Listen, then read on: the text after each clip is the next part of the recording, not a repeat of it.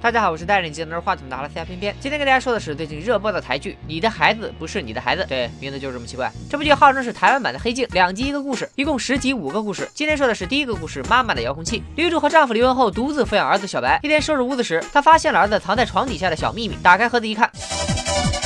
好吧，其实盒子里是小白仿造的老师的印章。小白是国中三年级学生，因为快毕业了，就想和好朋友们一起来场说走就走的毕业旅行。但是想要妈妈同意旅行，就必须期末考试门门优秀。这对于小白这个学渣来说，简直比徐峥代言洗发水还难。于是小白伪造了一张优秀的成绩单，想骗他妈签字。晚上回家找印章时，小白的计划被老妈无情拆穿，并遭到了一通训斥。照 你这样的成绩，你觉得你可以考上大学吗？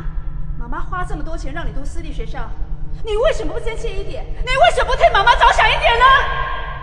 妈妈外出抽烟时看到了一个视频广告，里面一位西装革履的小哥哥在介绍能让孩子乖乖听话成为人生赢家的方法，大概是小白他妈上辈子集齐过龙珠吧。转头一看，广告中的小哥哥竟然出现在自己身边，还把让孩子听话的方法告诉了他。第二天，小白上学差点迟到，路上他撞到路人，完美错过校车。打车时发现出租车竟然和昨天的是同一辆。小白以为今天是周四，老师要检查作业，但朋友说他过傻了，今天明明才周三。晚上回到家，小白趁妈妈做饭的功夫，偷偷在假成绩单上盖了章，但是他妈签字时，妈妈却沉默了，眼神中还若有所思。第二天，小白上学又差点迟到，路上又撞到路人。又错过校车，又坐上了昨天那辆出租车。他感觉事情不对，拿出手机发现今天还是周三。晚上再次拿假成绩单签字时，妈妈终于忍不了了，告诉儿子，如果再不改正错误，他的人生将永远卡在周三。说完，妈妈拿出遥控器，对着小白按下了返回键。看来西装小哥哥让孩子听话的方法就是这个高科技遥控器，一直无限循环孩子犯错的那天，直到孩子主动改正错误。这里需要注意的是，妈妈和小白都有每一次穿越之后的记忆，但其他人却什么也不记得。经过无数次重复周三后，小白终于怕了，把真实的成绩单给了妈妈。他妈尝到甜头，于是又给儿子报了辅导班，还要他重复上课十几次，好。比别人家的孩子领先在起跑线上。小白因为上辅导班没能参加毕业旅行，因为言而无信，导致朋友们和他绝交。一天，小白在图书馆见到了他的心动女孩小兰，两人志趣相投，都喜欢破坏公物啊，不是，呃，都喜欢画画。他们从松本大洋聊到井上雄彦，还约好明天不见不散，继续聊人生聊理想。可是如果老妈不同意，又哪来的明天呢？小白对妈妈说，明天有考试，他想检测一下自己的真正实力，恳请妈妈今天不要再按遥控器了。第二天，小兰带着小白参观了自己家。小兰妈妈搞美术，爸爸搞音乐，对小兰也基本处于放养状态。小白对这种家庭羡慕不已。后来在一次约会时，小兰猝不及防的亲。了小白一口，两人就这样确立了恋爱关系。但好景不长，这天两人从图书馆出来吃饭时，手牵手被妈妈抓了个正着。回了家，妈妈逼儿子发誓，从此和小兰断绝来往。小白这次终于应了一回，他说如果今天妈妈敢按下遥控器，自己会恨她一辈子。但妈妈最后还是狠心按下了遥控器。小白和小兰经历的一切美好也不复存在。第二天，小白发现小兰已经不认识自己，友情爱情相继被母亲剥夺的小白终于崩溃了，接受不了现实的他决定自杀，割腕、触电、跳楼，但都被妈妈用遥控器救了回来。真正的求生不得，求死不能。镜头一转，多年过去，小白长大成人，似乎照妈妈希望的样子，成为了成功人士。晚上，妈妈约他吃饭，谁知却是安排他相亲。看来这么多年，小白一直活在遥控器的威胁下，只能对母亲的安排言听计从。饭后，小白和相亲对象小婷私聊，原来对方也是被家里安排来相亲的。小婷其实是个拉拉，在遭到家人极力反对之后，依然飞到美国向女友求了婚。听完小婷的故事，小白羡慕她的勇敢，也回想起了自己的初恋小兰。回到家，小白在社交网站上搜到了小兰，照片中的她似乎活成了自己想要的样子。但是这一切都与小白无关了。小白决定展开行动，他故意安排妈妈去欧洲旅行，然后偷偷打开保险柜拿到了遥控器。万万没想到，妈妈发现自己忘带护照，又回到家，刚巧在大门口。碰到了拿着遥控器的小白，这不是你的遥控器，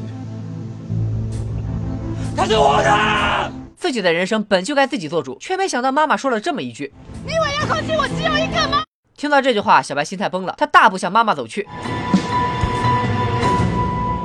镜头一转，小白回到了初遇小兰的那天。阳光下，小白哭笑着看着小兰，追回了他逝去的青春。好多人说小白被卡车撞死，后来的美好景象都是他的幻想。我特意放慢速度看了几遍，小白应该是在被撞之前按下了遥控器，真的回到了过去。另外，批评认为遥控器只有一个。妈妈之所以那么说，只是想骗小白放下手中的遥控器。你的孩子不是你的孩子。故事取材于台湾作家吴小乐的同名小说，目标直指孩子的家庭教育问题。但说它堪比黑镜，其实有点过誉了。单说本集，首先人生遥控器这个创意并不新鲜，另外节奏也很拖沓。本来三十分钟就能讲完的故事，注水加长到了一部电影的长度。不过由于题材原因，这部。剧还是值得推荐的。剧中有很多小细节，比如用玩偶的不同状态来对应小白的内心，比如片头就暗示母亲是个强迫症，在他的潜移默化下，成年后的小白也成了强迫症。母亲把儿子活活逼成了另一个自己。我承认，如果世界上存在最无私的爱，那一定是母爱。然而，并不是所有母亲的爱都是无私的。心理学家弗洛姆曾说过，我们可以在母爱中发现自恋的因素，因为他一直把孩子视为自身的一部分。所以，母亲对孩子的爱和痴迷，可能是对自恋的一种满足。很多母亲甚至把孩子当成了证明自身和向外人炫耀的一件工具，跟一支口红和一个包包没多大区别。这就是为什么他们将孩子牢牢控制在自己的手心里。并且还觉得这样做理所当然，就好比剧中这位母亲完全把自己婚姻失败的愤懑发泄到了儿子身上，说的有点沉重了啊。最后分享剧中的一段话和大家共勉，希望我们都能活成自己想要的样子。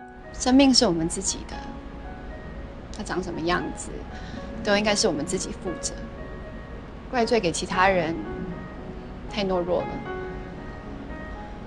为自己的不勇敢找借口，办不到。今天就说到这里，如果想听剩下的四个故事，关注、转发、点赞、评论、弹幕走一波呗，拜了个拜。